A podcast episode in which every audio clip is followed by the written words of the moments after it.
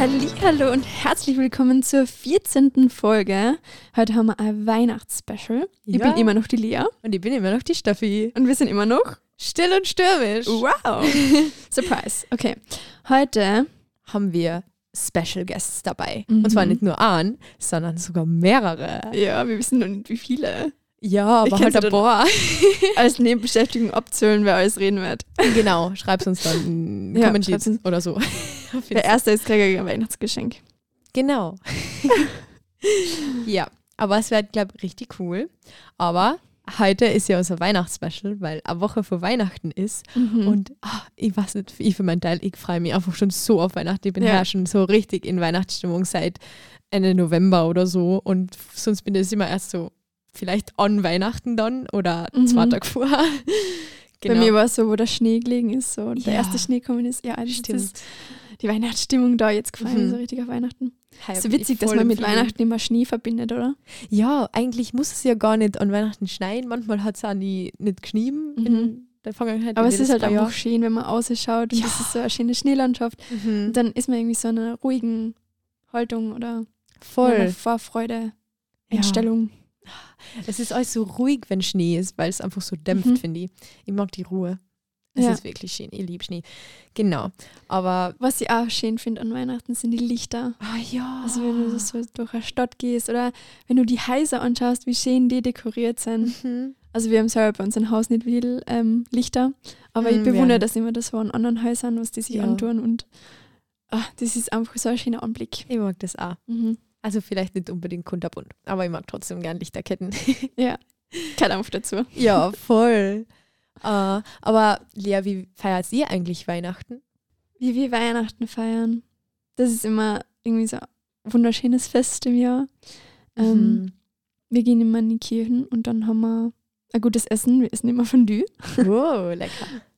Genau, und dann gibt es Geschenke, obwohl wir seit drei Jahren eigentlich fast ohne Geschenke feiern, Mhm. weil wir uns Wow. das so, das ist eigentlich von der Mama gekommen, weil sie gesagt hat, ja, also erstens einmal der Stress ist weg, wenn man sich Mhm. nicht für jeden Stimmt. so ein Geschenk suchen muss und man besinnt sich irgendwie auch darauf, um was es wirklich geht an Weihnachten.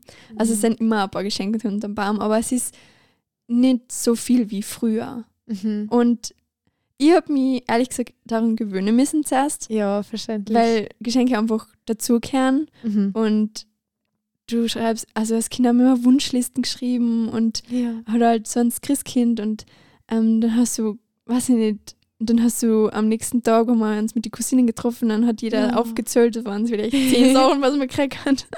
Und das hat sich irgendwie reduziert durch die Jahre und das ist eigentlich gut so. Also, Mhm. und das, was man kriegt, das schätzt man wert. Mhm. Ja. Es, muss nicht, es geht nicht um die Fülle, sondern es geht darum, jemanden eine Freude zu machen. Ja. Und das, diese Einstellung hat sich bei mir voll geändert durch, äh, über die Jahre. Boah, voll die schöne Tradition. Mhm. ist wirklich ein cooler Gedanke. Bei uns ist so, ähm, also wir haben an Weihnachten, gehen wir einmal in die Kirchen. Wir haben eigentlich, seit ich denken kann, waren wir jedes Mal zu Weihnachten ähm, mit einer befreundeten Familie bei der Brunach, also ein Skigebiet, ähm, sind wir aufgegangen mit dem Schlitten bis zur Hälfte, da gibt es so einen Weg und haben dort die Rehe gefüttert, also in die Krippe, Futterkrippe halt Mhm. Heu nachgetan. Das war eigentlich richtig coole Tradition. In den letzten paar Jahren ist es nicht gegangen, weil nicht Schnee war an Weihnachten, nicht genug, dass man Schlitten fahren kann. Aber es war trotzdem eigentlich eine richtig, richtig coole Tradition. Und dann sind wir natürlich auch in die Kirchen gegangen. Und dann, wenn wir heimgekommen sind, war der Christbaum endlich da und geschmückt, weil bei uns ist der vorher nicht gestanden. Wir haben bis zum Weihnachtsabend den Christbaum nicht gesehen oder Mhm. zumindest nicht geschmückt. Und dann war er geschmückt und dann hat die Glocken geleitet, ähm, dass wir aufkommen dürfen. Und das war einfach immer so eine schöne Tradition. Irgendwie ähm, so ein Zauber als Kind, oder? Ja, voll. Mhm. Und dann haben wir aber immer, das haben wir immer schon gemacht, wir haben immer halt zuerst einfach voll gefeiert und Lieder gesungen und Weihnachten gefeiert, Jesus gefeiert Mhm. und nicht direkt Geschenke geöffnet, obwohl du als Kind natürlich die nicht erwarten hast können, die Geschenke zu öffnen. Aber vor allem in den letzten Jahren auch ist es einfach mir so bewusst worden, dass es richtig gut war, dass wir immer zuerst Jesus gefeiert haben, bevor wir die Geschenke geöffnet haben. Und die haben wir dann wirklich erst so am Ende des Abends, neune, zehne, irgendwann die Geschenke geöffnet, Mhm. weil wir wirklich zuerst die Weihnachtsfeier gehabt haben. Wie habt ihr Jesus gefeiert? Äh, gefeiert, ja. gefeiert. Naja, Wie kann man also sich das vorstellen? wir haben immer Lieder gesungen. Ja, also wir haben immer Lieder gesungen und äh, Weihn die Weihnachtsgeschichte wieder gelesen, jedes Jahr, ähm, Mhm. dieselbe Übersetzung. Und dann hat mein Onkel, der hat die letzten paar Jahre immer noch äh, Andacht gemacht. Das war richtig schön. Ähm, und einfach ein paar Gedanken preisgeben. Und dann haben wir einfach noch gemeinsam gebetet, bevor wir halt die Geschenke geöffnet haben. Irgendwie so ungefähr war der Ablauf. Das ist Mhm. immer ein bisschen äh, anders. Das ist passiert einmal im Jahr. Ich kann es jetzt auch nicht genau auswendig, aber ja. Voll schöne Tradition. Voll. Echt? Also es ist wirklich schön. Und genau, deswegen war Weihnachten früher schon sehr wichtig mit Geschenke, aber jetzt ist es halt immer mehr wirklich, wir feiern bewusst Jesus, dass Jesus geboren ist, bevor wir die Geschenke öffnen. Und die Geschenke sind immer der wichtigste Teil des Abends. Es ist Mhm. immer, immer nur so der süße Nachgeschmack. Ja. Das muss ich auch sagen, diese Einstellung zu Weihnachten hat sich bei mir auch verändert. Mhm. Auch nicht so zu Geschenke, sondern auch generell zu Weihnachten, was Weihnachten für mich bedeutet, persönlich. Also, dass je, je länger ich Weihnachten erlebe oder je älter ich wäre, desto anders oder desto intensiver erlebe ich Weihnachten, Mhm. weil ich weiß, was es für mich bedeutet, weil es im Herzen angekommen ist. Ich habe es nicht Voll nur im. Kopf, Mhm. okay, es ist Jesus geboren, aber ich weiß auch, hey, es ist, hat etwas mit mir zu tun. Ja. Also Jesus ist auch für mich auf die Welt gekommen Mhm. und das muss so eine immense Kraft damals gewesen sein, dass das Mhm. vor über 2000 Jahren, was da passiert ist, dass das bis heute noch Gültigkeit hat und dass bis Mhm. heute noch darüber geredet wird und ähm, stimmt. so viele Herzen berührt und das bewegt mich so. Und es ist Das auch mein Wunsch, irre. dass das mehrere Leute irgendwie erleben, was Weihnachten wirklich bedeutet für sie Mhm. Dass Jesus für sie in die Welt gekommen ist. Also Mhm. für alle Menschen eigentlich. Und dass es eigentlich voll die Hoffnung Mhm. gibt. Und das bringt uns auch zu unserem heutigen Thema. Heute soll es um die Hoffnung gehen, was Weihnachten eigentlich schenken soll oder Mhm. schenkt. Jesus schenkt Hoffnung. Ja. Und darüber wollen wir ein bisschen quatschen. Genau. Steffi, was gibt dir Hoffnung? Hast du dir Mm. darüber Gedanken gemacht, ein bisschen? Ja, ein bisschen. also es, Irgendwie sagt ist man so schnell, schwer. man hofft auf irgendwas, Ja, aber genau. man macht sich da vielleicht keine genauen Gedanken dazu. Mhm. Ja, also es ist echt schwer, wenn man jetzt so eine große Frage kriegt. Aber ich habe ein bisschen nachgedacht und für mich ist eigentlich meine größte Hoffnung ist, dass mein Leben einen Sinn hat und dass ich auf der Welt bin aus einem Grund. Gott hat einen Plan für mein Leben und ich bin nicht einfach nur so da und es ist egal, was ich mache, sondern ich habe wirklich, Jesus hat mich mit einem Hintergedanken auf diese Welt gebracht und es ist einfach so schön zu wissen, dass du wirklich gewollt bist, dass du aus einem Grund da bist. Mhm. Genau, das ist eigentlich meine größte Hoffnung. Und Voll bei schön. dir, Lia? Mm, Meine Hoffnung ähm, liegt darin, dass es jemanden gibt, der mein Leben in der Hand hat Mhm. und dass sie, ähm, dass es jemanden gibt, der die Arme ausbreitet für mich und ich darf immer kommen, wenn ich will oder wenn es Mhm. schlecht geht und auch wenn es mir gut geht. Und das Boah. ist Jesus für mich und das kann ich so sagen, weil ich es selber erlebt habe, Mhm. dass Jesus Hoffnung schenkt. Und ähm, stark.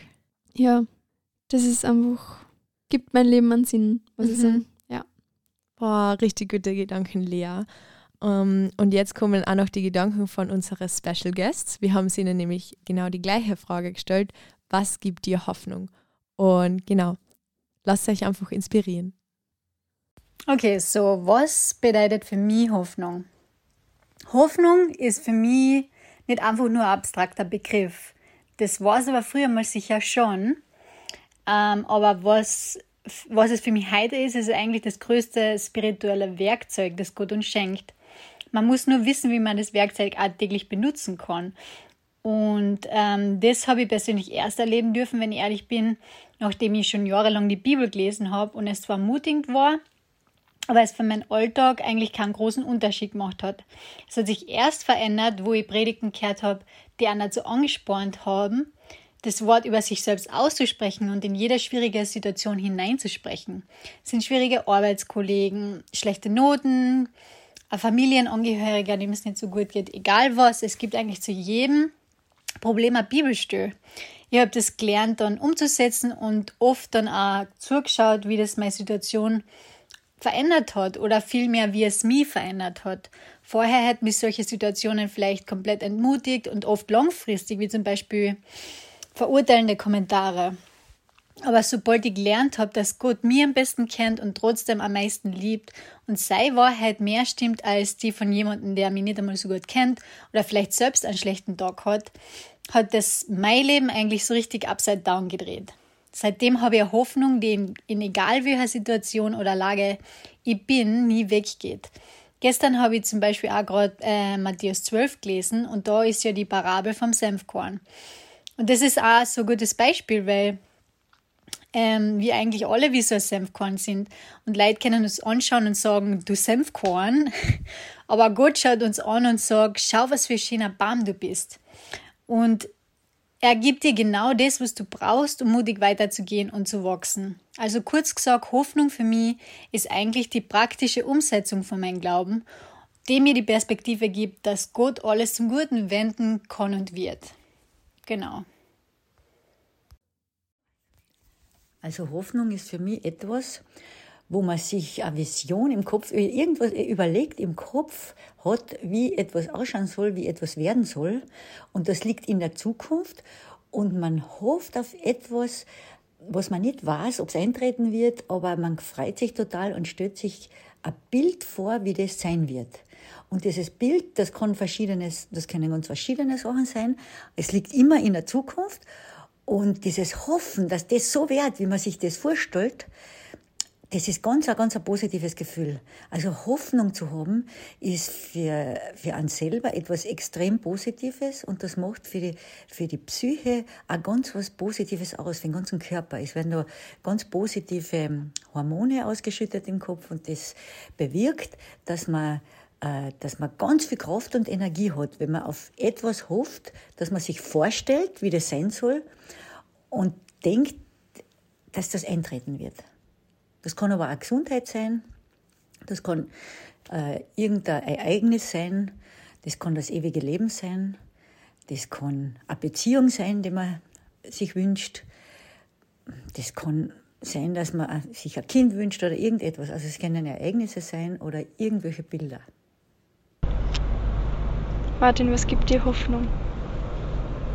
Ähm, das mag vielleicht komisch klingen, aber Hoffnung geben mir Niederlagen, weil, weil ich dann weiß, ähm, ja, dass es einem gut geht. Das ist nicht selbstverständlich und man, man muss dafür kämpfen, beziehungsweise man darf jemanden für sich kämpfen lassen. Und das ist manchmal Jesus. Okay. Marina, was gibt dir Hoffnung? Ähm, also mir gibt Hoffnung der Glaube, dass Gutes auch Gutes anzieht und dass jeder noch so kleine Funken von Hoffnung irgendwie auch Licht in uns Menschen entfacht. Hoffnung gibt mir, dass am Ende immer wieder die Liebe siegt. Hallo, ich bin die Leonie und ich habe Hoffnung, wenn ich weiß, dass es einen Plan für mich gibt. Und das heißt nicht, dass der Plan von mir kommt, sondern eigentlich von Gott. Wenn ich weiß, dass Gott einen Weg hat für mich und wenn er einfach schon sieht, wohin er mich führt, dann habe ich richtig Hoffnung. Weil ich weiß, es ist nicht in meinen Händen, sondern es ist in, die Händen, in den Händen von Gott. Und da habe ich richtig Hoffnung, dass es gut wird und dass er einfach mich gebraucht. Wow, so viele richtig, richtig gute Gedanken schön. und so schön zu hören, was die anderen alle so erzählen. Ähm, aber ich möchte jetzt auch noch was von mir erzählen. Wenn ich das Herz vor zwei Wochen war ich nämlich in Wien und da war ich in der Hillsong Church in Hillsong Vienna. Und es war einfach so ein richtig, richtig guter Gottesdienst. Und wir haben da den Livestream gesehen von Hillsong München bei der Predigt. Und es war so cool aufgebaut, weil da war ähm, einer von den Sterndeutern und der ist da gesessen und hat in sein Tagebuch geschrieben. Und es ist halt erzählt worden, was er da quasi aufschreibt. Und das hat mich so berührt, weil der hat es so beschrieben, es war schon Tag 365 oder über 365 schon, also über ein Jahr. Und er hat da geschrieben, sie sind schon so viele Tage unterwegs ähm, auf der Suche nach dem König der Juden, weil sie diesen Stern befolgen, dem Stern nachfolgen, den sie da sehen am Himmel, den hell erleuchteten Stern, der eben den Weg zum König der Juden ansagt. Und das ist, finde ich, so cool, wenn man sich wirklich Gedanken darüber macht. Im Prinzip, man weiß ja nicht, wie lange die wirklich gebraucht haben, die Sterndeuter, ähm, um Jesus zu erreichen. Im Prinzip kann es bis zu seinem zweiten Lebensjahr eigentlich sein oder bis zu seinem zweiten Geburtstag, also bis zu zwei mhm. Jahren nach seiner Geburt. Da ist er ja immer noch ein kleines Kind. Ähm, man weiß eigentlich gar nicht, wie lange die gebraucht haben. Und die, die wohnen, die kommen aus dem Nahen Osten, das heißt irgendwo vielleicht in Pakistan haben sie, glaube ich, gesagt, bin mir jetzt nicht ganz sicher, aber die gehen da erst einmal nach Jerusalem und gehen zum Herodes und fragen ihn, ob dort der neue König ist. Aber allein die Reise von Pakistan nach Jerusalem zu Fuß oder auf Kamele ist keine Tagesreise. Das mhm. ist mindestens ein paar Wochen. Und die waren da wirklich lang unterwegs. Die waren dann beim Herodes und der hat nicht gewusst, ähm, wo dieser neue König ist. Der hat nichts von ihm gewusst. Und ein Stern sagt ja jetzt nicht wirklich, der ist oben im Himmel, der zeigt nicht genau auf einen Punkt auf der Erde, genau der Krümel, da zeige ich hin, mhm. sondern das ist so ein großes Gebiet, das ist vielleicht, kannst schon froh sein, wenn das auf eine Art Stadt sagt, aber das ist eigentlich so ungenau und die waren da wirklich lang auf der Reise und haben gesucht, weil sie einfach geglaubt haben, dass dieser Stern, was Besonderes ist, weil sie das gelernt haben in seiner, Stern, in seiner Sterndeuter-Ausbildung. Und der Sterndeuter, der das beschrieben hat, ähm, der hat eigentlich nichts gehabt. Der hat keine Familie gehabt und der hat nur sein Wissen gehabt über die Sterne. Das war seine Leidenschaft. Und was haltet ihn dann an dem Platz, wo er das gelernt hat? Er hat schon so viel Wissen. Wieso sollte er diesem großen Stern, wo er wirklich so viel drüber gelernt hat, er wollte ihm einfach unbedingt nachfolgen und sehen, was der ihm sagt. Und dann hat er eben die anderen zwei Sterndeuter getroffen und die sind gemeinsam auf dem Weg gewesen und die haben nicht aufgeben. Die waren da wirklich vielleicht ein Jahr, vielleicht zwei Jahre unterwegs. Man weiß es nicht genau, bis sie wirklich, sie haben nicht gewusst, ob sie wirklich was finden werden, aber bis sie am Ende Jesus in der Krippe gefunden haben, wie groß muss denen Freude gewesen sein und was mhm. für eine Hoffnung müssen die gehabt haben und Zuversicht, dass es da was gibt, nachdem sie suchen, dass der Stern wirklich was bedeutet. Das mhm. ist eigentlich so irre, was die für Zuversicht und Hoffnung gehabt haben. Ich finde, das ist so ein cooles Bild gewesen für mich und hat mich einfach so gewowt. Total. Und ich habe da, wo ich mich so vorbereitet habe auf den Podcast, habe ich im Matthäus-Evangelium die Stelle, die habe ich schon vor langer Zeit mal markiert gehabt.